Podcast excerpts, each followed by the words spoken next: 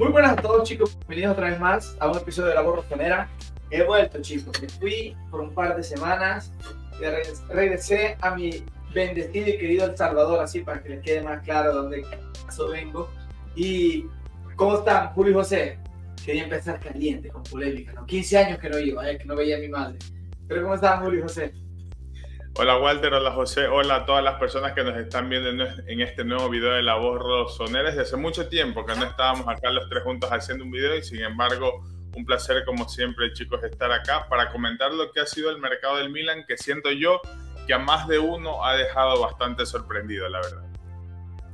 ¿Cómo están Julio, Walter? Un placer estar con ustedes nuevamente aquí en, nuestra casa, en La Voz Rosonera. Y hoy, eh, aprovechando que estamos los tres eh, vamos con los pronósticos de lo que será la Serie A 23-24, dónde quedará el Milan para Walter, dónde quedará el Milan para Julio y dónde quedará el Milan para mí. Vamos a explicar por qué razón pensamos que el Milan va a quedar en la posición en la que lo vamos a ubicar. Y también vamos a dar un leve puntaje, un breve puntaje, perdón, del mercado de fichajes del Milan, explicando por qué le damos el puntaje que le vamos a otorgar. Así que pónganse cómodos y comenten, pongan en la caja de los comentarios cuánto le ponen al mercado del Milan y también pongan su pronóstico de los primeros cuatro posiciones de la serie. Cuando quiera, Julito, lo arrancamos.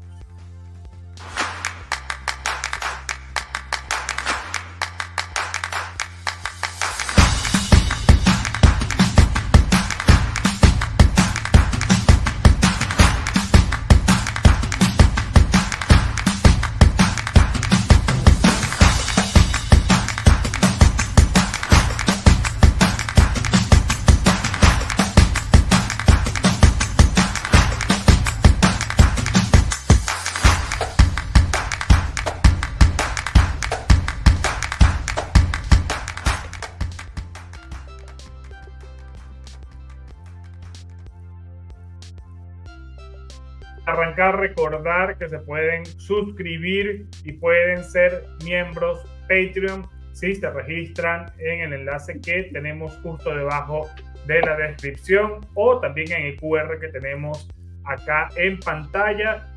5 eh, euros, 5 dólares al mes. Eh, pueden optar por ganarse una camiseta en los pronósticos, pueden aparecer en los live de charla casual de los viernes, pueden conversar con nosotros todos los días en el grupo de WhatsApp y ahora tendremos a partir de este mes el top y el flop también en video especial exclusivamente para Patreon. Y muchísimas otras cosas más que pueden ustedes eh, averiguar eh, otorgando esos 5 dólares al mes que para nosotros son muy importantes porque ayudan a sostener el canal. Y por supuesto muchas gracias a todas las personas que se han unido y que forman parte del grupo premium, del grupo Patreon.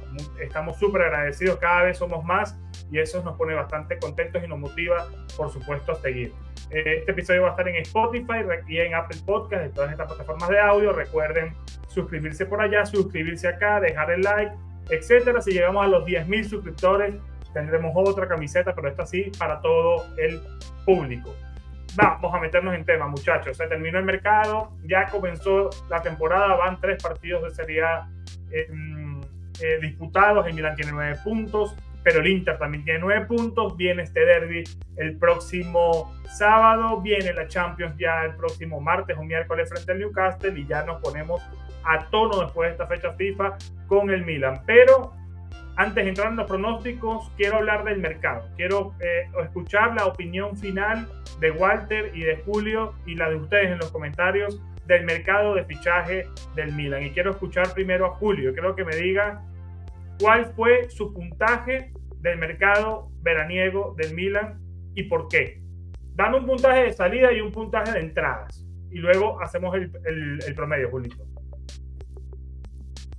Ok, estaba acá usando la calculadora. Eh, un promedio general de 9 puntos, obviamente sobre 10, tanto en entradas califico un 9 como en salidas también un 9, quizás unas excepciones, aunque no, ahora pensándolo un poco mejor, quizás en el mercado de entradas un 8, 8.5, porque sabemos la falta importante que tiene este equipo, que es ese pivote natural. ¿no? Recordemos que estamos improvisando ahí con Rade Krunic hasta que termine recuperándose Ismael Benacer, que sería en enero del 2024. Sin embargo, un mercado bastante sorpresivo, porque a decir verdad siento yo, y si habrá alguno que lo deje saber por acá abajo en los comentarios, siento yo que ni el más optimista hincha del Milan creería que esta propiedad que llegó envuelta de polémica, una propiedad que terminó sacando de una manera no adecuada a una de las máximas leyendas del club y que terminó vendiendo también un jugador insignia como lo es Sandro Tonali, iba a creer que eh, Jerry Cardinale, Geoffrey Moncada,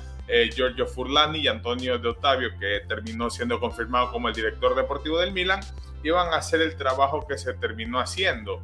Un Milan que pasó de tener quizás eh, el, no solo el ataque, sino la banda derecha más débil de la Serie A, a lo que personalmente digo que es uno de los mejores ataques de las principales ligas europeas. Y no solo eso, sino también una de las más prometedoras.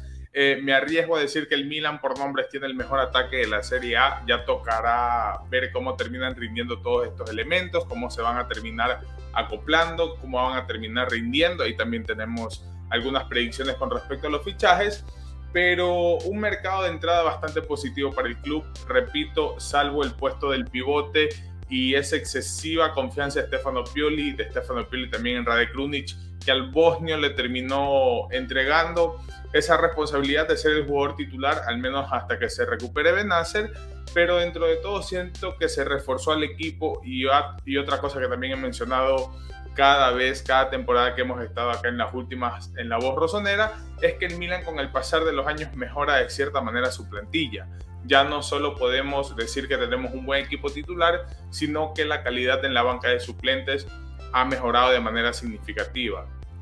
Este, quiero creer que Stefano Pioli ha estado involucrado de manera directa en todos estos fichajes y que precisamente por eso, por ese involucramiento del entrenador italiano, es que estos jugadores van a ser utilizados y se les va a sacar el mayor provecho posible. Una duda quizás por ahí que tenemos nosotros es por Luka Jovic, el delantero de la Fiorentina, bueno, que terminó llegando como agente libre por la modalidad y en los tiempos, algo en lo que José al menos siempre ha hecho énfasis del tema de la falta de alternativas que tuvo la directiva del Milan pero dentro de todo me parece un mercado de entrada bastante positivo y de salida salimos de esos elementos que ya no entraban en el proyecto técnico del equipo, jugadores como Mesías, jugadores como Salamakers, como de Keteler, que a pesar de que quizás podríamos nosotros creer que podían aportar un poco más al Milan, pero que su presente no iba acorde a los objetivos del club de cierta manera y que no tenían lo necesario para ser titular o incluso pelear esa titularidad. Terminamos saliendo de jugadores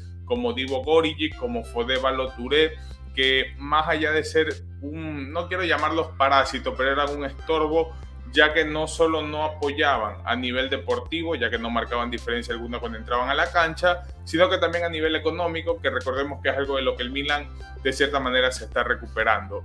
Quizás el, el único lamento es la no salida de Matea Caldara, que cobra aproximadamente 7 millones de euros por temporada, pero podríamos relacionarlo y justificarlo, entre muchas comillas, por el tema de la lista UEFA, al ser italiano, de cierta manera formado en Italia. Entonces siento que es un mercado bastante positivo. Quizás el, único lamento en entradas es el no fichar un pivote natural. En las salidas, una nota bastante positiva. Se salió también de Davis Vázquez, por ejemplo. Pero quizás mancha un poco también el tema de Sandro Tonali. Sin embargo, el italiano terminó siendo el sacrificado para que el Milan haya hecho el mercado que hizo. Walter, ¿cómo viste tú? Eh, al final entonces, ¿cuánto le das en global? Perdón. Nueve puntos le doy al mercado. Nueve, puntos. Nueve puntos para Julito entonces. Walter, tú, ¿cuánto le das al mercado a nivel general, tanto en entradas como en salidas? A nivel general le doy un 7.75. O sea, hago la media de lo que yo pienso, ¿no? De lo que fue el mercado de entrada y de salida. Para mí el mercado de, salida le doy un 9. Fue perfecto. Le faltaron un par de cosas.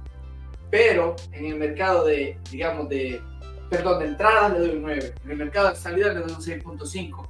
No me gustó.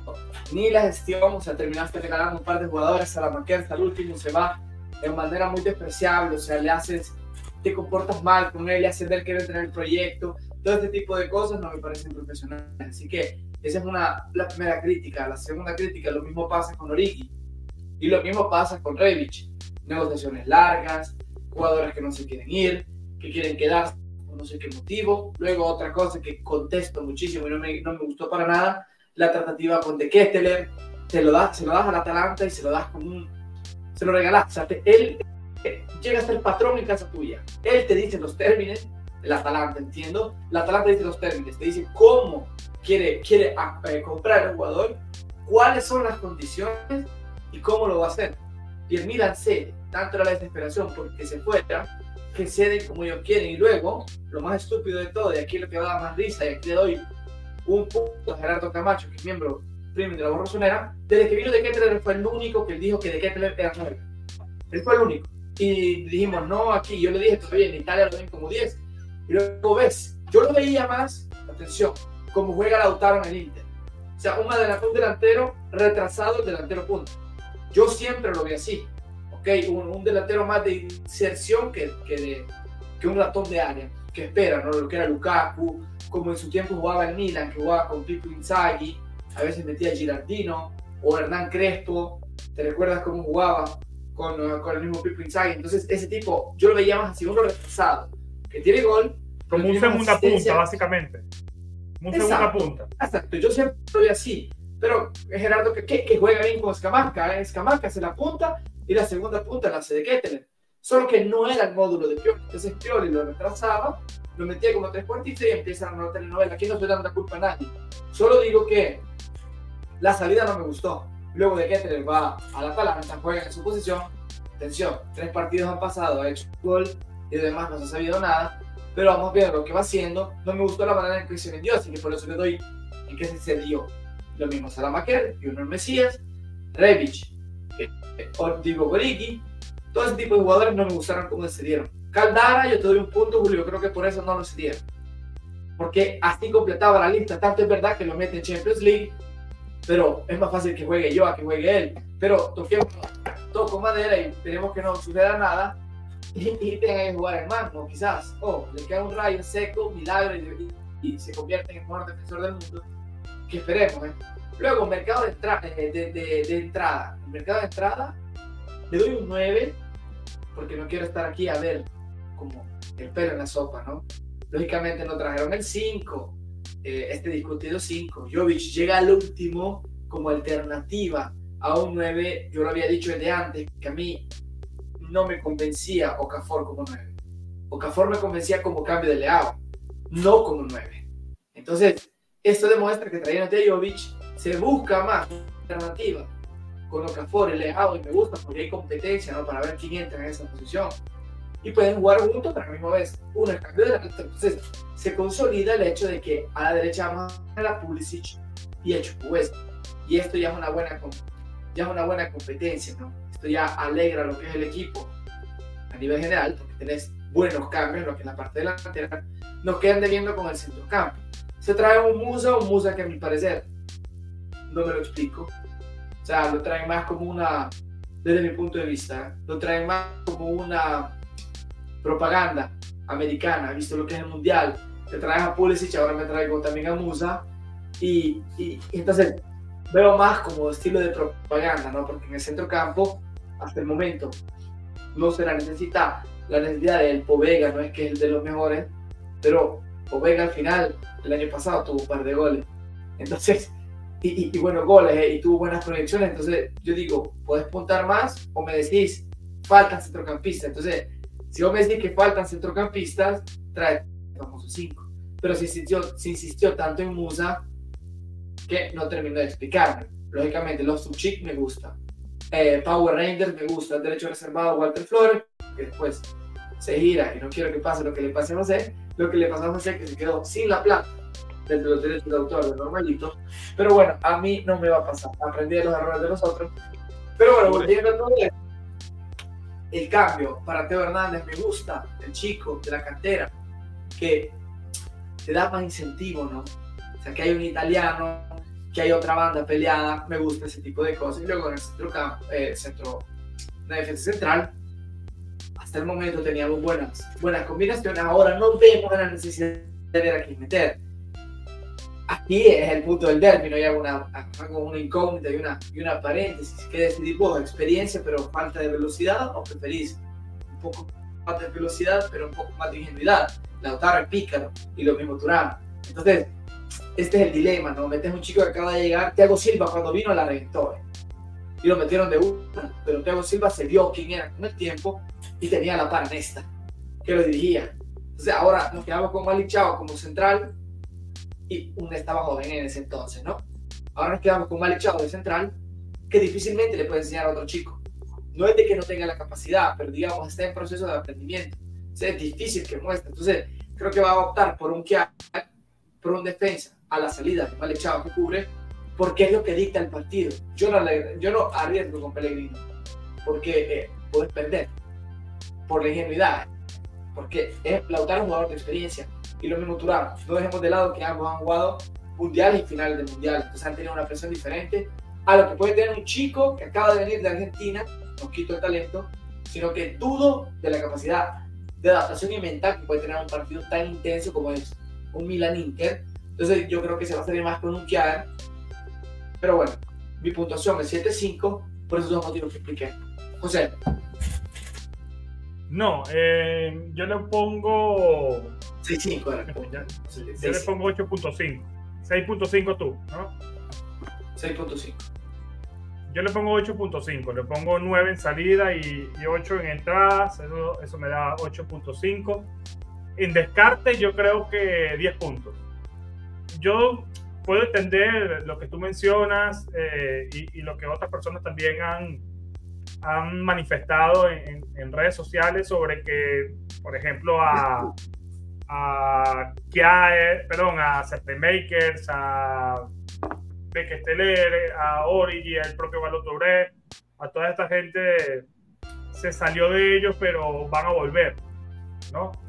Pero al final son personas que no te afecta su salario en el balance actual.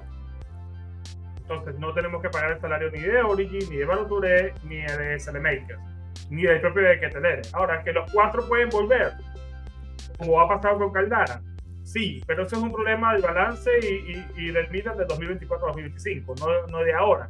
Eh, para mí era incluso difícil e imposible hacer todas estas operaciones, incluso a préstamo. Para mí era complicadísimo, porque estamos hablando de jugadores, lo que viene después de normalito más abajo de normalito, para no poner calificativos aquí negativos a nadie. Y, y era complicado. Por ejemplo, salir de Mesías eh, con venta definitiva para mí es impresionante. Salir de propio Revis como venta definitiva también es impresionante. Ahorrarte los salarios de ellos y ahorrarte un cupo en la plantilla para darle también oportunidad a otras personas que puedan cagarla o puedan triunfar acá pero que empiecen desde cero con otro tipo de motivación, a mí me parece espectacular y en esto yo tengo que aplaudir a la, directiva. Si le sale bien o le sale mal para la temporada que viene, es un análisis que tendremos que hacer ya para, para el mercado que viene. Ya luego quizás si viene Veloturé se le rescindirá el contrato o se le conseguirá sesión en otro lado, ya veremos. Equipos como Chelsea, no, ahora, no sé ahora que ahora tienen apuros eh, prototipo de negrito con todo el cabello así. Van a fumar José por decir eso. Pero lo que quiero decir es que, es que yo no sé, el Chelsea toda la vida tenía jugadores cedidos por todo el mundo. Y al final eran los demás equipos, bueno, como lo sufrimos nosotros, por ejemplo. ¿Qué, quiere decir algo? Con, con esto que mencionan, ¿no? hay mucha gente que dice, no, que, que, se acomplejan, ¿no? Comparándose con otras, ligas, con otras ligas del mundo, como lo son, por ejemplo, la Premier League. Dicen, no, es que cómo le vas a dar a un jugador estrella eh, a, un rival directo. En la Premier League esto sucede siempre. O yo estoy mal. Sterling, ¿dónde se fue? Mount. Se fue el Chelsea, el Manchester United. Y entonces nosotros queremos sacar pecho de ese tipo de cosas y la gente se queja porque decimos, no, es que estamos dando un gran jugador a un rival directo y yo siento que el hincha debe de dejar llorar, dejar de llorar jugadores que en el Milan no aportaron nada. Eso lo hablamos en directo cuántas veces. De que Teler en la Atalanta puede ser el jugador revelación, se puede ir a la Premier, lo pueden vender por 150 millones de euros. Perfecto, eso lo hizo en la Atalanta, no lo hizo en el Milan. Entonces yo no entiendo por qué estamos tristes, ¿no? Y, y vuelvo a decir... Y además, para, para complementar a Julio, al final es una operación en donde, en ¿cómo lo entiendo yo? Que yo creo que no están en ese live con ustedes. Es una operación que yo, que yo entiendo como esta directiva se quiere deshacer de un tipo que trajo otro director, o por lo menos otro director tuvo la confianza en él, porque entiendo también que Moncada participó mucho en el scout por, por, por el belga, ¿no? Pero al final fue una apuesta definitiva de Maldini y, y de Mazar. Y a mí me parece inteligente, a otros podrán pensar que soy un tarado por lo que voy a decir, pero a mí me parece inteligente tratar de recuperar la inversión que se hizo el año pasado por De Ketelere, ahora con el Atalanta si le va bien. Porque prácticamente dejar esa, ese capítulo en cero. Lo compras en 35 millones, 30 millones de euros y al final entre bonos y, y la opción que le dan al Atalanta más o menos recuperas 30, 35. Si ya vuelve devaluado, bueno, lo, ya la tarea de Pioli ver cómo se le devuelve el valor en la plantilla o vendrá otro equipo y, y, y, se le cederá a ese otro equipo. Yo creo que no podemos tampoco estar concentrados en, en los problemas del futuro, sino en los problemas del presente. Y ahora mismo yo creo que de hoy, exacto, ahora mismo para mí salir de personas que no contaban para el entrenador y dejar huecos en la plantilla para personas que puedan eh, tener oportunidad de brillar acá es súper inteligente. Así que en ese sentido, en salidas, en descarte, 10 puntos. Eh, agrego lo de Caldara, para mí también. Eh, yo pensé que no lo iban a agregar a la lista Champions. Fue mi único error en ese pronóstico que di de lista Champions. Pero ya entiendo también que, que el Milan lo pensó. Dijo, bueno, se me va a Gambia, al Villarreal, Mateo quiere tener minutos, quiere tener protagonismo, aquí no lo voy a tener, en España quizás sí, me quedo con Caldara y esperemos que no tengamos que contar con él en, en la Champions League. Claro, y, como, y como hicimos en el live, nosotros aquí en la, o sea, menos yo y los que estábamos presentes, cuestionábamos la tratativa de De no en sí de Kettler. O sea, era lo que cuestionábamos nosotros la tratativa cómo se llevó. Sí, sí, sí, sí. Yo no, pero no sí que el jugador vaya a ser. Pero bueno. a mí la tratativa no me parece tan mala. A mí no me parece tan mala, que quiero decir. Otra cosa que quiero decir, y qué bien que, mencionaste a Piolín Merenguini, José, porque no sé si, no sé si ustedes leyeron o escucharon, Walter, el que está allí en Italia, las últimas declaraciones de Salamakers, cuando le preguntaron sobre su salida. Y él hablaba mucho de que cuando salió Maldini del Milan, muchas cosas cambiaron. Y que seguramente si es que Maldini seguía en el Milan como director deportivo, probablemente él no haya salido. Y siento yo que ese era un problema de la directiva anterior. Y no solo por Salamakers, sino que recordando declaraciones de Leao, de Benacer, eh, de jugadores que no jugaban, como Revich, como Bakayoko en su momento también, como Florenzi que la diferencia entre la directiva de antes y la, directiva de ahora, y eso se me vino a la mente con lo que estaba contando Walter, ¿no? El, tema de cómo la directiva se deshace de estos jugadores o cómo lo saca. Entonces siento yo que la directiva dice, mira, si tú no me rindes a mí, a mí no me importa eh, el afecto que te tenga la afición. Si a mí no me sirves en el equipo, no me generas dinero, no me generas resultados deportivos positivos, y no me vas a servir ni para vender ni para marketing, chao, independientemente de la forma. Eso es lo que yo entendí con las declaraciones de Salamaquer, porque Salamaquer se hablaba mucho de un sentido de pertenencia, que si bien es cierto no está mal, porque el Milan estaba difundiendo esos valores de ser una familia, ¿no? Siempre escuchamos a jugadores decir somos una familia, somos un grupo, es mi segunda casa Milanelo, me la paso bien con jugadores. Slatan que no, no jugaba por lesión, ni siquiera estaba convocado en los partidos, pero se escuchaba y se leía declaraciones de jugadores que decían, no, es que yo por fuera de las canchas hablo con Slatan, me va a visitar, la paso bien con él. Entonces siento yo que en esta directiva no va a predominar tanto el romanticismo hacia los jugadores. Lo que pasa, Julio, lo que pasa, Julio, y perdón, es que Milan siempre en toda su historia, por lo menos desde que yo lo sigo y, también leyendo un poco del pasado, el Milan siempre ha tenido, como dicen en Italia, un estilo da Milan. Entonces, romper esos paradigmas puede chocar un poco. Al final yo también entiendo que si tú te deshaces de Tonali como te deshaces, te deshaces de Pablo Marini como te deshaces, ya tenemos ya un patrón de, de forma de actuar de, de esta gente. Entonces, si actuaron así, con la venta más grande de la historia del Milan, que es Sandro Tonali, y con la bandera más grande, con el permiso de Varese, que tiene el AC Milan, como es Pablo Maldini, ¿qué queda para gente como Salamakers? ¿Qué queda para gente como CDK?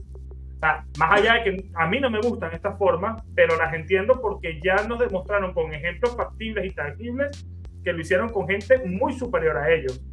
Y así actúa, lo, hablamos al principio hace dos o tres meses cuando se concretó el despido de Maldini, que los americanos actúan así, actúan tal cual como tú lo acabas de mencionar.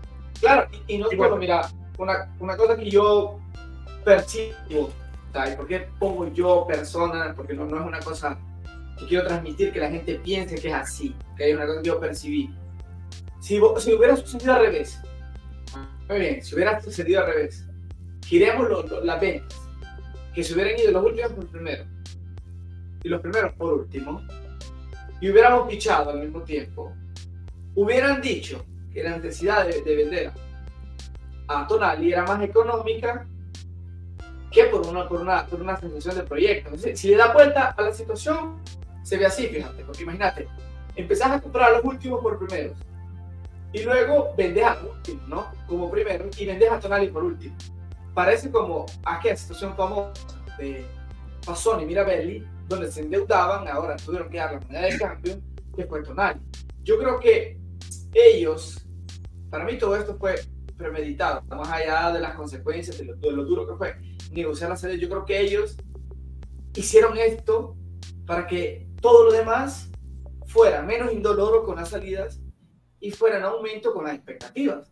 Porque si yo viendo Tonali, te recordás el efecto que creó en nosotros, era, si no me trae gente que vale, me enojo, ¿ok? Que abonados no querían ir, y pum, te compran a los Tuchik y la gente no, te compran a Pulisic. Y ya la gente comienza, ah, te compran a Ryder y ya comienza la gente a enforarse, ¿no? Te compran a, a, a Okafor, basta. Luego te traen a, a, los porteros, ya te lo habías comprado, entonces luego te traen a, al defensor, a, a, Pellegrino, creo que se llama. Que yo me Pellegrino, ¿no? Eh, y luego te, te, Jovic, a mi parecer, mira que el año pasado jugó bien, jugó poco, porque Cabral tenía una buena temporada, pero Jovic lo hizo bien. Contra el Inter, agarró cuatro cinco pelotas que no entraron por milagro. Una, una, un palo, una traversa, una que la paró Nana.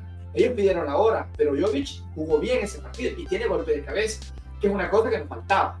O sea, no solo tiene buen pie, sino tiene golpe de cabeza. Allá se rompe y todo eso. Pero sí, yo creo que ellos hicieron bien esa gestión. Vendieron, nos dieron la estocada con Maldini y con, con, uh, con Tonali pero empezaron a traer a Cristo. Entonces, las compras, perdón, las compras que hicieron subieron las expectativas. Entonces, el milanista, cuando veía tantos nombres, le dolía menos tomar, ¿ok? Y le dolía menos dejar ir a gente como, como Salamakers. ¿Por qué digo Salamakers? Porque es el único Mesías en su tiempo, cuando se fue la gente le agradeció. Dijo, gracias por lo que hiciste, no eres jugador de Milan, pero te agradecemos. Nadie lo, lo, mató, nadie lo criticó como puede ser Rebic, que fue un jugador que en el, en el momento de los Scudetto fue muy decisivo, pero se fue en mala manera del Milan y la gente no veía la hora de, despacharlo. Y eso que en el momento de la temporada de, los Scudetto hizo tanto, o sea, por, por absurdo, ¿no? Uno como decía que hace poco, pero que sudaba por la camisa como Salamakers, lo despide mejor que uno como Rebic, que ayudó y participó a los Scudetto. No sé si me logro entender. Sí, no, para la actitud, ese tipo de estrategia. esa estrategia, a mi parecer, ayudó. ayudó un poco a crear expectativas, pero yo todavía me quedo con este recuerdo. Cuando dijeron, no vamos a vender todas las estrellas, se va una por año. Yo estas cosas todavía me recuerdo. Entonces, ah, no, no, no, no, obvio. yo no quiero, yo no quiero meter hormigas, ¿eh? Pero el hecho de que Okafor llegue, que Okafor podría ser titular en cualquier lado, no sé si el próximo será Leao. Ahora, yo quiero decir algo. con las declaraciones, y termino, Julito, te paso la pelota, y con las declaraciones de Meñán, que ahora pide 8, que para mí está bien, ¿eh? yo a Meñán lo doy. ¿Ok? Y Mirante no es tan malo, no, eh, perdón, ¿cómo que se llama? Es portero, no es tan malo, es Meñán, entonces Meñán difícilmente va a ser un Meñán, pero yo creo que se está encaminando a eso, que están buscando sustitutos para que funcione el mismo carro y pueda irse adelante. se me perdió de ahí el hilo de una cosa que iba a decir, pero te paso la palabra, Julito. Me, No, yo lo- en el camino. Lo, lo que iba a decir es que, se- bueno, ahora estamos hablando ya con resultados en manos, ¿no? Hace dos Claro. meses era muy difícil decir esto. Pero esto me demuestra a mí que hubo una planificación. Walter puso el ejemplo, ¿qué pasaba si habría sido todo lo contrario? Si habría, si, si habría sucedido lo contrario, yo me decantaría más por el concepto que dio José, de que querían sacar por sacar y por no dejar nada de la directiva pasada, por ejemplo. Porque siento que no había esa necesidad de vender a Sandro Tonali. Pero si a mí me dices, y aquí es donde viene mi, mi polémica del día, del, del direct, del direct, del video, perdón, es que si es que van a vender a un jugador, sea Teo Hernández, sea Tomori, sea Benacer, no, no necesariamente debe ser Rafael Leao, por ejemplo, pero me dan la garantía de que me van a reforzar la plantilla de esta manera, de un Milan y de jugadores que se adaptan a la idea del entrenador que esté y que sea competitivo, porque en estas tres fechas de serie hemos visto un Milan competitivo, yo no me enojaría y yo no tendría problema. Obviamente ya los fichajes también, la exigencia crecería un poco más, ¿no? Porque como bien lo han mencionado Walter y José, y lo menciono ustedes, porque son un poco más de la vieja guardia. Yo soy un hincha de, de, una generación prácticamente nueva y yo no sé lo que es un Milan ganador, un Milan tradicional. Pero eso no quiere decir que yo al equipo que sigo no le voy a exigir que empiece a ganar o que empiece a ser un poco más ambicioso, teniendo las herramientas adecuadas. Entonces te digo, si es en ese sentido, no vería mal las ventas de estos jugadores, porque yo repito y yo mantengo lo que dije en su momento con Sandro Tonali. Cuando se da la venta de un jugador, no es solo porque el club obliga al jugador a que se vaya. Existe un acuerdo entre las partes y Claro. Sandro Tonali de una u otra forma debió haber aceptado. Porque es difícil que tú obligues a un chico para irse o que no exprese su malestar.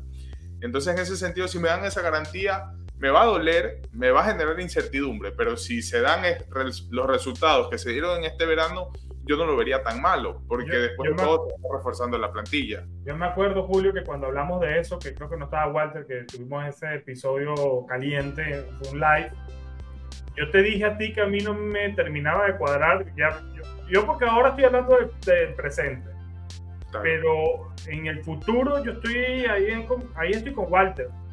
A, a mí esas declaraciones no me gustaron. Y te lo dije a, a ti, o sea, ¿qué quieres? Vamos a hacer Dortmund, vamos a hacer Arsenal. Claro, a mí, o sea, a mí sí, el- a mí, a mí sí me afecta. A mí sí me afecta porque yo sí espero identidad con mi equipo y, y identidad con los elementos que están en la cancha. O sea, que todo el tiempo me estén cambiando los elementos. A mí siento que me quita identidad. Ojo, esto no ha sucedido y estamos especulando con algunas declaraciones y quizás no suceda, pero no descarto que suceda. A mí no me da tan igual, Julio, como a ti. O sea, a mí si me dicen que tengo que vender a Leao ya mañana para traer a 10 más, bueno, y si esos 10 más te dan resultado, genial, pero a veces el fútbol no, no, no es todo resultado tampoco. O sea, tú necesitas como aficionado Pero- también tener una conexión con tu, con, tu, con tu gente, con tu equipo. Es que eso Pero es lo que no tiene. Yo, mira, y tú lo dijiste, José, creo que fuiste tú el que lo dijiste. Esta directiva y esta propiedad llegó a Italia a romper paradigmas y a romper con una tradición que tenía el fútbol italiano en general. Van a construir el estadio y eso va a cambiar mucho la dinámica del Milan y en la forma en la que está trabajando. Entonces te digo eso, con esto que hicieron, para bien o para mal, ellos están demostrando que el sentimentalismo o el romanticismo con jugadores que, con todo el respeto a Salamakers, yo a Salamakers era un jugador que me encantaba, yo era de los que siempre compartía videos que cada vez que se jugaba en San Siro o en otro lado, se despedía el papá con un beso en la mejilla, se daba el tiempo de ir a tomarse fotos con los aficionados, le firmaba cartas, que no lo hacían todos, mucho ojo con eso. Pero esta directiva para mí el mensaje es claro, si no rindes y no sirves, y a mí a nivel de marketing tampoco me aportas nada, te vas, independientemente yo- de la forma y la manera. Yo eso, yo eso no lo critico. La, la forma sí la critico y, y- y mi puntaje no tiene nada que ver. Sea, al final le estoy dando un puntaje en mercado alto, estoy dando 8.5, pero eso no me borra que no me gustó la forma en que, en que sacaron a Maldini de la, de la ecuación. Entiendo también, ya hablando con el periódico del lunes, que por ejemplo Maldini era tan unido a sus, jugadores que a la hora de tomar decisiones yo creo que ponía mucho el corazón y no tanto la razón. Y quizás por ahí eso chocaba un poco con la forma de de actuar de los americanos, que tratan de separar el corazón de la emoción y van siempre al negocio. Maldini, yo siento que ahí, ahí yo siento que Maldini quizá pueda tener muchas ideas buenas y de hecho la base, insisto, de este equipo las construyó él con Mazar. Eso no es mentira, es una realidad. Está el 11, tú lo ves y ves que hay una base de, de, de Paolo y ahora hay tres jugadores nuevos que han sabido amoldar bien, gracias también a buen trabajo de Pioli, como son los Tuchik, Reinders y Pulisic, que complementan esta base que ya estaba aceitada y que ya estaba construida por Maldini y por Mazara. Entonces yo ahí sí puedo entender que, y yo te lo dije a ti, Julio, a ti no tanto cuenta que no hemos hablado de esto en vivo, que yo sí entiendo las razones de por qué esta directiva toma ciertas decisiones. Lo que no me gusta son las formas. Y eso no quita, igual no le voy a meter en la, en la puntuación esto para terminar el, el, el, punto de, de, mi puntuación del mercado y le doy la palabra a Walter para que cierre esta, esta, esta etapa. En las entradas, por ejemplo, me parece que se construyó bien el equipo en base a lo que Pioli pedía y en base al cambio de sistema que adelantó Walter hace tres meses acá, quería proponer el propio Stefano Pioli que está, no quiero repetir lo, de, lo, del, lo, del, pivote porque ya lo repitieron ustedes dos y siento que lo he hablado 300 mil veces, no quiero sonar repetitivo con eso, ya saben qué pienso sobre el pivote, eh, pero de resto yo creo que se construyó un equipo y tú lo ves en la lista Champions en donde tenemos a un jugador por posición y un jugador por posición bueno. Y ahora mismo te puedo decir el, el 11 suplente del Milan y yo creo que es capaz de ganarle a varios equipos de la Serie A sin problemas si están de buena manera. Portielo en, en, en el arco. Ah, bueno. Florenzi por la izquierda, Calulu por la derecha, Chao con Caldara, perdón, eh, Calulu con Caldara o Calulu con Pellegrino, Adli como pivote, el misterio de Adli como pivote, eh, los otros dos que serían Musa y Ovega. Y, y arriba Jovic como nueve, Okafor y Chukwueze, una buena delantera. Yo sí me hubiese puesto más feliz si hubiese llegado Taremi, que para mí Taremi era un jugador que te, además te aseguraba grandes prestaciones por muchísimos años más, por lo menos cuatro años más, a pesar de que tiene 30, 32 años, creo que tiene Taremi, no me parece sí. un jugador veterano, me parece un jugador de, con una edad adecuada que además ha triunfado en Champions y en, y en, y en Liga de, y en, la Liga de Portugal.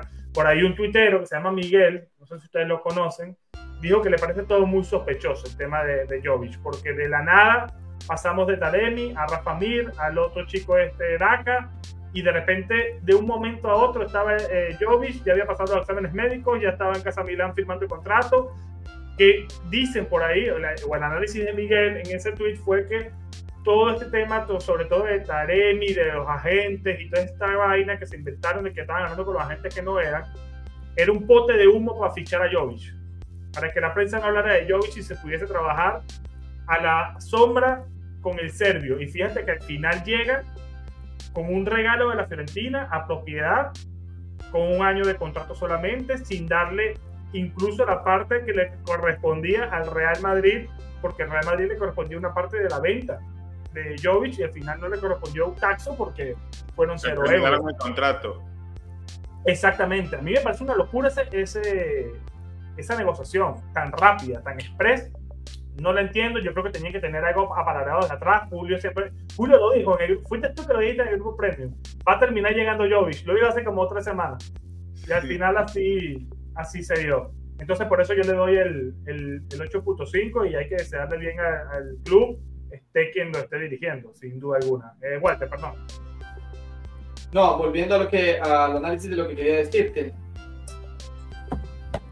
Yo creo que Julio tiene razón en una cosa y, y, y un poco, estoy estoy con vos y no estoy de acuerdo. La salida de Maldini, quiero iniciar de ahí, que lo que quería decir antes, que era lo que se me había olvidado, es que es verdad, esta dirigencia llega y vota a Maldini y vota a todos de WhatsApp, ¿ok? Y de la nada, esta cosa, no me lo, me, un día espero saber la respuesta, me lo van a explicar milagrosamente, de no contar nada, ni cuenta. ¿Ok? O sea, de no contar nada, de decir con Maldini, yo no lo quiero, yo le dice después de un par de partidos, que no ha jugado todavía, dice, no, para mí cuenta. Adli cuenta y se da cambio se queda. Esta cosa no me la explicó. Cuando el año pasado no lo metió, este año dice que va a contar para él. Este es uno de los misterios que no sé, misterios de la fe, nos van a responder más adelante. Y siguiendo a lo que dijo Julio, creo que aquí le vamos a dar un golpe en los dientes, José. Yo creo que es un cambio generacional. Yo creo que es una revolución. Una vez dijo, ya no hay que amar a los jugadores, sino hay que amar, hay que amar el club. Entonces, puede ser que lo que dice Julio sea una revolución del fútbol. Ya no va a contar una bandera, ya no existe, ya no existe Totti, ya no existe el del Piero, ya no existe el Maldini. Yo creo que ahora va a haber la supremacía del Milan, siguiendo lo que dice Julio. Y quizás el Milan es de los pioneros a hacer este cambio generacional. Y lo hemos visto en los equipos. Eh, ustedes mencionaron un grandísimo ejemplo. Mount, que estaba en Chelsea, se va al Manchester United. Y no he visto como un reforzar al, enemigo. Ha sucedido con Welbeck, ha sucedido con Sterling. siempre, que, van y cambian. Entonces, ellos cambian ese tipo de jugadores. Entonces, puede ser que no hay que enamorarse de un solo jugador. Quizás vas a tener uno de la plantilla que se va a quedar. Que puede ser Calabria en este caso, puede ser Teo, puede ser Meñán, puede ser Leao, puede ser alguno, pero no todo. Entonces yo creo que es la revolución del fútbol, ¿no? De la, de, la adaptación a los equipos. Puede ser que esta sea de verdad, como dice bonito, la revolución. Puede ser que yo traigo hoy un jugador este año que se adapta para sustituir al que está de titular, el titular se va, yo traigo otro para que sea cambio, para que se adapte, así sucesivamente. Puede ser que ese sea la autosostenibilidad que tanto hablan los gringos. Y llegan y te dicen, no me interesa Maldini, vi. Tonali, lo quieren ustedes, no me interesa. Sirve comprar, pack. Lo, vendía, lo vendemos y metemos capital. Entonces, puede ser que Julio tenga razón. La revolución del fútbol es esta. Y ahora se va a cambiar a hacer esto y nos, nos toca quizás legarnos más al equipo y no legarnos a los jugadores. Pero vamos a ir bien. No, no. Perdón, Walter, es que uno al final sí se liga al equipo. Evidentemente todos estamos ligados al equipo. Porque yo conozco muchas personas que se ligan mucho al jugador. Hay personas que no tifan equipo, sino tifan jugador. Y lo vemos con Messi en el Inter de Miami, lo vemos con Cristiano en el, en el, Antijad, etc. O sea, hay gente que de verdad sigue al jugador. Evidentemente no queremos que llegue gente acá al Milan que nos siga solamente porque le guste Leao. Pero sí, y, por ejemplo tú y yo, Walter, que lo vivimos, sí crear identidad con un jugador. O sea, porque al final, por ejemplo, yo me hago del Milan por un jugador. Porque descubro que Maldini es aquí, es de allí y me voy para allá. ¿Me entiendes? Entonces, yo no estoy. Yo lo que digo es que sí, yo entiendo el punto de la revolución del fútbol. Pero, por ejemplo, lo que hizo el Chelsea, que cambió a 11 tipos de un solo golpe. Yo creo que el Chelsea no tiene ni identidad del fanático con sus jugadores, ni los jugadores con el club que también es importante. Pregúntale ahora a Teo y a Leao si ellos tienen una identidad con, con el Milan. Seguramente sí. Y se lo dije a Julio la otra vez. Yo veo a Leao mucho más maduro, mucho más sereno. Lo veo de verdad con las 10 en la espalda. No lo veo como en los inicios de las temporadas pasadas, que al final cerró de gran manera, pero comenzó siempre siendo irregular, caminaba en algunos partidos, no marcaba. Ahora el tipo corre y marca, ahora el tipo ayuda a sus compañeros, ahora el tipo se desenvuelve por toda la cancha, él ya siente una identidad con los colores del Milan. Eso también es importante. La identidad que tenemos nosotros con los jugadores y la que los jugadores desarrollan con el equipo, que no cualquiera lo va a desarrollar. Al Chelsea de ahora, de los 27 jugadores que tiene, yo soy el único que yo estoy seguro que siente los colores de ese equipo Thiago Silva. El resto nadie lo siente porque no el, problema... ha tenido el tiempo todavía para desarrollar el sentimiento que requiere estar en un club, más allá del dinero, porque el dinero todos ganan, todos son millonarios. Hay que menos gana millonarios ahí. Lo que yo iba a decir es que es cierto, ¿no? Pero hay una gran diferencia y siento yo es lo que ha diferenciado al Milan de estos otros clubes que invierten dinero. Tenemos el claro ejemplo de la Liga de Arabia Saudita, por ejemplo. ¿Cuántas estrellas no se han llevado los equipazos que han formado? Pero hay una palabra clave y es la planificación, lo que decía al principio. Yo siento que la propiedad junto a la directiva tienen una idea y una visión de dónde quieren llegar. Y eso es muy importante al momento de fichar.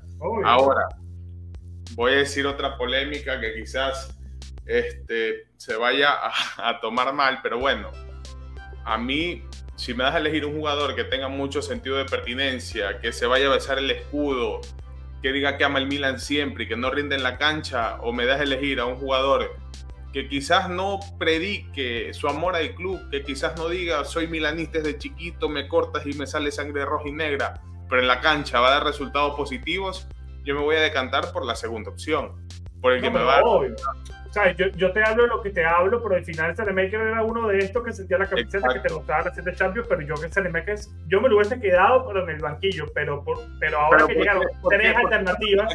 Por sentimentalismo, ¿no? No, no, yo me lo hubiese quedado, yo me lo hubiese quedado porque yo hubiese traído sin vender a Tonali, porque luego evidentemente el Milan vende a Tonali, tiene capital y puede invertir en, en otros lados, y el Milan decidió traerse a dos jugadores por ahí y a un Pulisic que puede jugar por ambas bandas. Entonces, ya sin espacio, y sí entiendo que se tenga que ir. Y seguramente se que siente más al equipo que, que Chuwexe, que es más o menos por ahí el símil de lo que tú estás planteando. Y yo también prefiero a Chuwexe que a Makers. O sea, una cosa no tiene nada que ver con la otra. O sea, para mí lo ideal es que los jugadores tengan tiempo en el club, se identifiquen con los colores del Milan y que además rindan. De nada me vale que, ok, sientes mucho la camiseta, pero no me rinde, bueno, tienes que ir. O sea, tiene que ser una, una combinación de ambas. Muchas veces no fue el tiempo, con este tema nada más. igual, te pide. Claro, una cosa, con lo que decías. Yo entiendo lo que es el corazón. Ok, yo soy de, tu equipo. O sea, el corazón hace tanto. Delega un equipo a las personas. Pero, repito, yo creo que la revolución que quieren hacer los gringos es esta. Mi parecer. O sea, es no tenerle amor. Porque ya de la, desde el momento como ven el fútbol ellos, lo ven como un espectáculo. O sea, ya no, no, hay tifoso. Entonces ya van con esa mentalidad ellos, ¿me entendés? Puede ser que ese sea el contraste o la la pelea que tenían con Pablo Maldini. El hecho de decir, mira que aquí en Italia no es así, o en Europa no es así. Y la gente le gusta. Entonces yo creo que ese era el, conflicto de interés y ellos lógicamente no pueden tener un legame fuerte. Y aquí, esta respuesta, chicos, la necesito de ustedes. ¿A quién le gusta el béisbol? O, o, a quién le gusta el básquet? Del básquet, yo sé que hay iconos pero yo no sé, yo no sé los demás. O sea, te voy a decir, LeBron James fue famoso, pero yo no sé los demás compañeros de LeBron James. ¿Por qué lo digo esto? Porque yo no juego, no veo básquet. Entonces, en los comentarios, chicos, díganme, para los que han tenido experiencia de seguir NBA o siguen, siguen NFL, si hay de verdad en un equipo tantas estrellas o se reduce a uno. Porque Black Mamba era Black Mamba. Como eh, yo lo único que recuerdo cuando vi era Scottie Pippens, eh, Michael Jordan cuando jugaban en la Red Bulls, que era el equipo, pero estaba pequeño, no lo seguí. Entonces, no sé si es el, el estereotipo americano de equipo. Es decir, tengo uno, uno que le estrella la bandera y los demás, que venga, igual, venga. Igual para mí, no me acuerdo con quién, no me acuerdo con quién hablé esto. No me acuerdo con quién hablé esto y si fue aquí, pero bueno, lo repito, si lo repito, qué caso. Compara, comparar la NBA con, con, con el fútbol europeo, para mí, o sea, entiendo por dónde vas, pero para mí no va. Porque la NBA es una liga de Estados Unidos, el fútbol europeo es, son 300.000 ligas. Ahora, si estuviésemos comparando la NBA con la Superliga, que es más o menos lo que quería Florentino, lo entiendo, pero también el mercado del fútbol es diferente al mercado de la NBA que se hace por draft. Yo estoy seguro que Kobe Bryant sentía, sentía a Los Ángeles, sentía a los Lakers, lo sentía. Pero, pero, yo, digo lo que más, yo digo lo que más, deja de lado Kobe Bryant, o sea, yo sé que me estoy viendo súper ignorante en esto porque no es mi tema. No estoy comparando la Serie A Ah, no, no, obvio, obvio. Lo que te quiero decir es que no todos tienen que sentir al equipo. No todos tienen que sentirlo. o sea, eh, eh, el equipo se construía con Kobe Bryant y alrededor muchos más o habían más emblemáticos. Esta es mi pregunta. Porque si me dicen, no, Kobe Bryant era el emblema, o, LeBron James es el emblema, y quien venga, las demás, las demás no nos interesa. Nosotros vamos a ver a LeBron James si ya nos estamos adentrando en eso. lógicamente, ellos vienen con esa mentalidad. Ellos vienen con, con, hacer dinero. No vienen con el tipo. O sea, es como, como un famoso video que se hizo viral argentino donde habla un señor que va al estadio con el nieto y se conmueve y dice: A mí me llevó mi papá, me llevó mi abuelo. Dice: ¿Cómo vas a sacar de esto de no vivido esto? Entonces, es esta lo que voy. ¿Cómo ellos van a hacer sentimientos si han crecido en un ambiente donde no no tienen el sentimiento. O sea, ellos aman el equipo y quien entra, entra, ¿no? pero igual, igual, igual, ¿tú crees que esta gente no se puso, tú crees que esta gente no tenía ofertas sobre la mesa sobre Conteo, con Leao, con Mañana? Claro, ah, ellos decidieron y dijeron, bueno, este es el que menos eh, perspectiva tiene para el futuro, el que menos me va a vender, este es el que, y este es el que yo voy a salir el que voy a vender a Newcastle. Sabes que yo, yo, tengo, yo tengo una vaga idea. Porque al final, al final y perdón, Juli, y te doy la palabra. Al final, las banderas también ayudan a las ventas de camisetas y el marketing. Claro. Eso también ayuda, eso también te aporta dinero a ti. Perdón, Julio. Lo, lo, que yo iba a decir es que yo tengo, no sé por qué tengo una idea vaga, no sé si lo vi en algún lado y por eso se me vino a la mente, eh, pero yo siento que el sacrificado iba a ser Benacer, no Tonali. Y la lesión. Claro, estaba lesionado. y la lesión terminó cambiando todo. Porque yo recuerdo que yo haber publicado noticias de este tema de un equipo importante de Arabia Saudita y que Benacer se quería ir. Que le iban a ofrecer más dinero. Y que la lesión terminó frenando todo. No sé si lo leí por ahí, no recuerdo, pero yo no descarto tanto esta teoría. Y, no por el hecho de, del jugador en sí, sino por una posición quizás la, la, propiedad vio que el mediocampo era quizás lo más fácil, eh, no, no más fácil, pero quizás más opciones al momento de reforzar. Sabemos que los extremos derechos hay bastantes buenos, pero son muy pocos en el mercado y, a nivel económico todavía más en el que trabaja el Milan. Pero no, y salir de Leao y Teo va a costar mucho. para mí el 1 y el 2 del Milan, Teo y Leao. Y mañana. Y mañana. Muchachos, nos quedan 10 minutos y tenemos que hablar de los de los pronósticos. Ya, ya andamos en el mercado y ahora en base al mercado, Julio, Walter y yo tenemos un pronóstico de los primeros cuatro lugares para la Serie A. De la Champions nos vamos a meter cuando Mira vaya a jugar a la Champions, vamos a hablar eh, de la Serie A solamente. Eh, quiero comenzar con, con, con Julio. Contigo, Julio. ¿Qué no conmigo? Igual. Es que vi que estaba la imagen de Julio puesta de una aquí. En, no, pero no, importa que la, la, producción es rápida, no, se puede cambiar. Y dice con Julio, y dice con sí, yo también lo voy a hacer rápido, en 10 minutos estamos. Vale, vale. Julio, tu pronóstico para la Serie A. Ok, bueno, ahí está la imagen del pronóstico. Disculpen, chicos, que no hubo mucha producción, hubo un par de contratiempos por ahí, pero lo importante es que se ven los, los pronósticos. Bueno, miren que mi percepción en base al mercado del Milan terminó cambiando. Yo siempre dije que el Milan no está obligado a ganar el Scudetto, como tampoco está obligado a ganar la UEFA Champions League. Sí me deja un poco de resentimiento que para la propiedad no sea atractiva la Copa Italia. Siento yo que es un trofeo que el Milan debe aspirar en algún momento y por qué no ahora, para no irse con las manos vacías al final de la temporada, pero bueno, de resto. Eh, el Milan no está obligado a ganar el Scudetto, sin embargo sí considero que tiene plantilla y lo necesario para competir. Ojo, no quiero menospreciar al resto de rivales. El Inter es un equipo al que yo no lo veía tan fuerte, sin embargo, en este inicio de temporada se ha mostrado bastante sólido y algo muy importante. No ha recibido goles y eso es lo que los tiene por encima de nosotros. Eh, el Milan yo lo ponía tercero en el top 4. Al principio, antes de que suceda todo este mercado, yo veía aspiraciones de un cuarto lugar, luego mis sensaciones fueron subiendo al tercer lugar, pero viendo los mecanismos que tiene este equipo, viendo que se nota una idea de juego diferente, viendo que se ha cambiado el esquema y la banca, sí veo posible que el Milan pueda aspirar a un segundo lugar y repito, a pelear esa serie al final de la temporada. No descarto al Napoli, que a pesar de que una de sus máximas figuras como Cabrasquelia está pasando por un momento de irregularidad, pueden seguir marcando diferencias. Perdieron un elemento importante, como es el entrenador, pero sigue siendo un equipo de mucho cuidado. Es central. Quizás me van a decir que, que soy un tarado por haber puesto a la Roma, pero yo siento que la Roma es uno de los equipos que mejor se ha reforzado en la Serie A. Ojo, y sin mucho dinero. Lamentablemente en este inicio de temporada han sido mermadas por las lesiones, pero siento que es un equipo bastante peligroso. Muchas veces se la tiene de cierta manera desprestigiada o no se la toma en cuenta, pero a mi criterio va a ser protagonista en esta serie. El tercer y cuarto lugar lo estarían peleando la Roma con el Napoli y creo que el Milan va a terminar en segundo lugar. No incluía la Juventus porque no, no recuerdo la fuente, pero leí por ahí que estaba en venta. Entonces, la Juventus ahora yo siento que está pasando por bastantes problemas. Ahora un tema de Paul Pogba por doping, entonces sí siento que lo extradeportivo va a terminar pasando factura al final de temporada. Voy, voy a ir yo con mi pronóstico. Voy a dejar a Walter de último porque el mío se parece más al de Julio y el de Walter no se parece casi nada al de nosotros. Así que por eso quiero que Walter eh, lo cierre.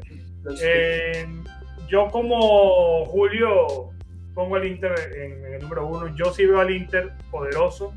De hecho, me parece que hizo un mercado súper inteligente porque salieron de varias personas, Seco, Lukaku, Skriniar, eh, Dumfries, eh, Onana, o sea, si tú lo ves así, eh, Brozovic, tú lo ves así y tú dices, wow, el Inter salió de muchísimos elementos importantes. Pero es que luego tú vas y ves cómo lo sustituyen y te agarras la cabeza. Porque además es un mercado inteligente con un entrenador que ya conoce los mecanismos y comienza la temporada y lo hace jugando de gran manera y con Lautaro modo Dios.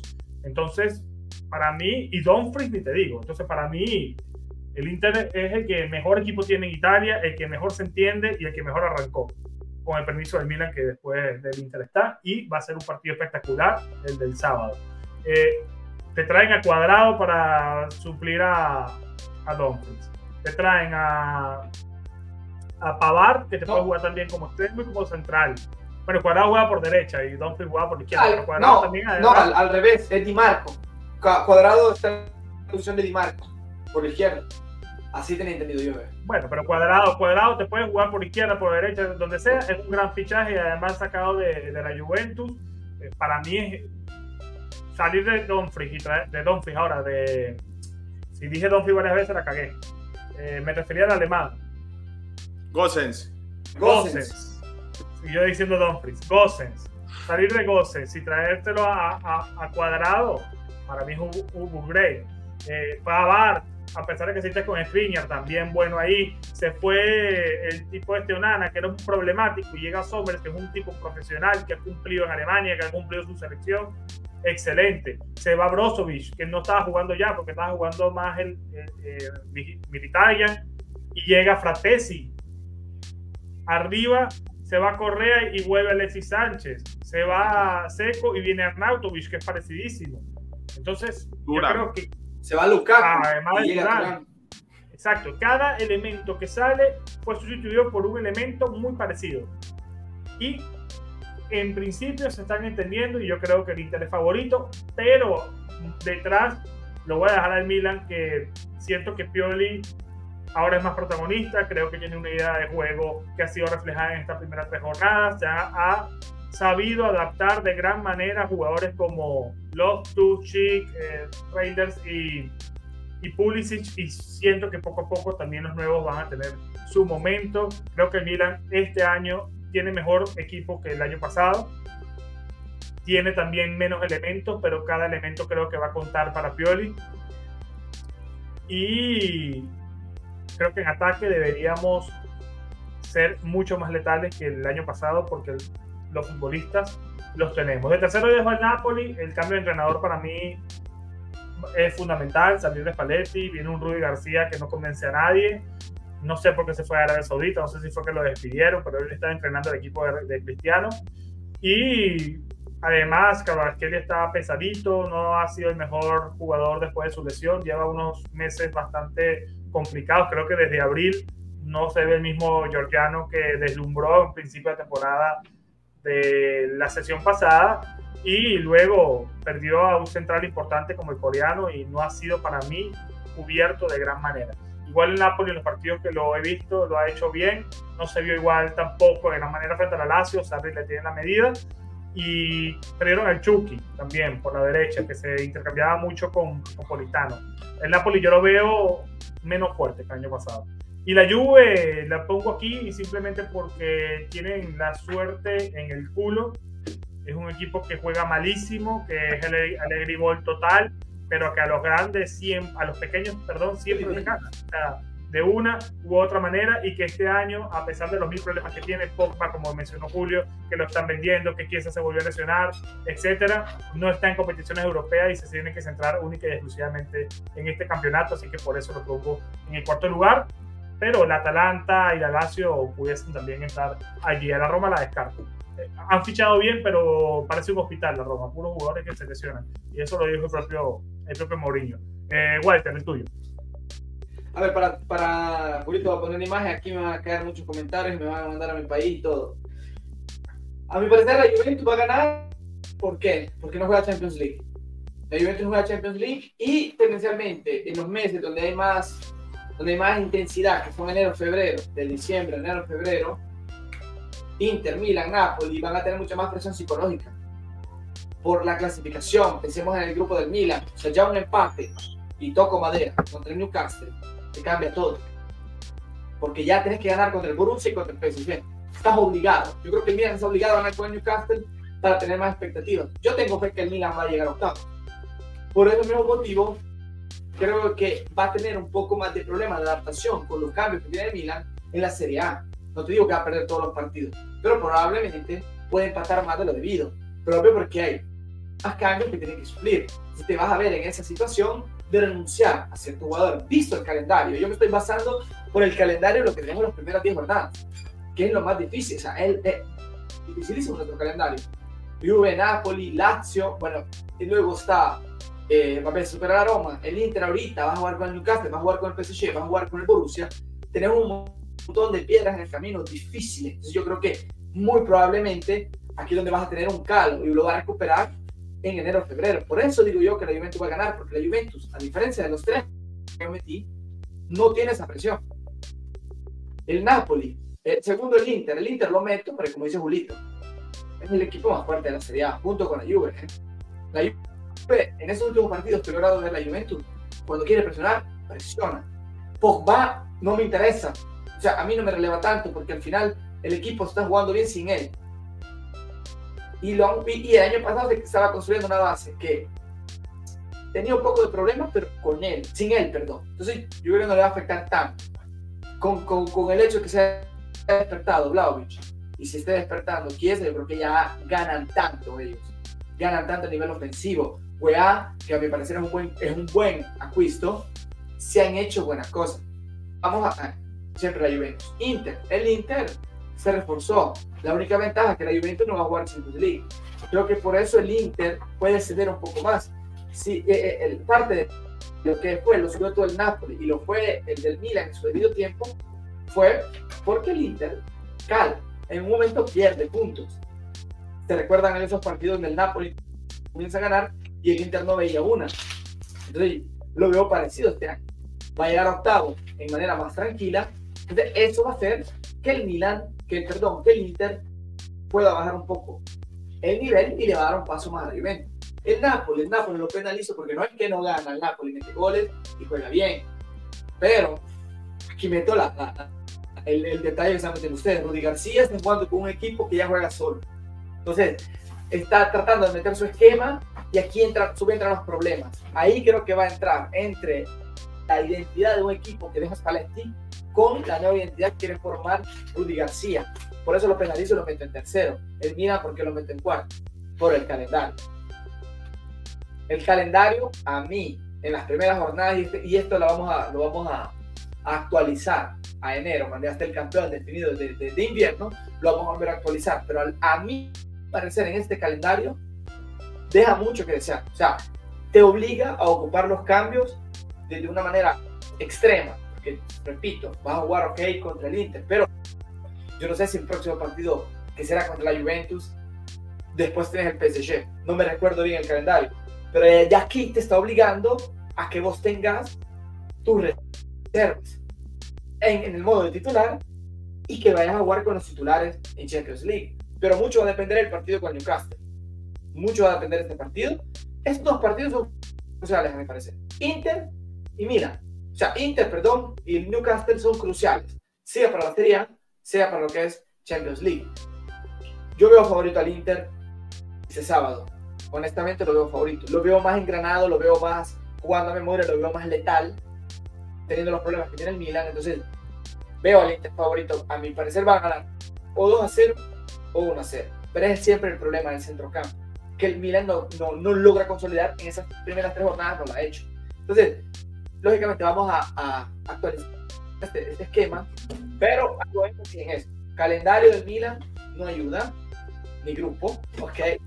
Y esto le da más, más espacio a la Juventus, que no juega nada, le da más margen de mejora semana a semana, o sea, va a jugar cada domingo, de lo que puede hacer el Milan, de lo que puede hacer el Inter, puede ser el Napoli.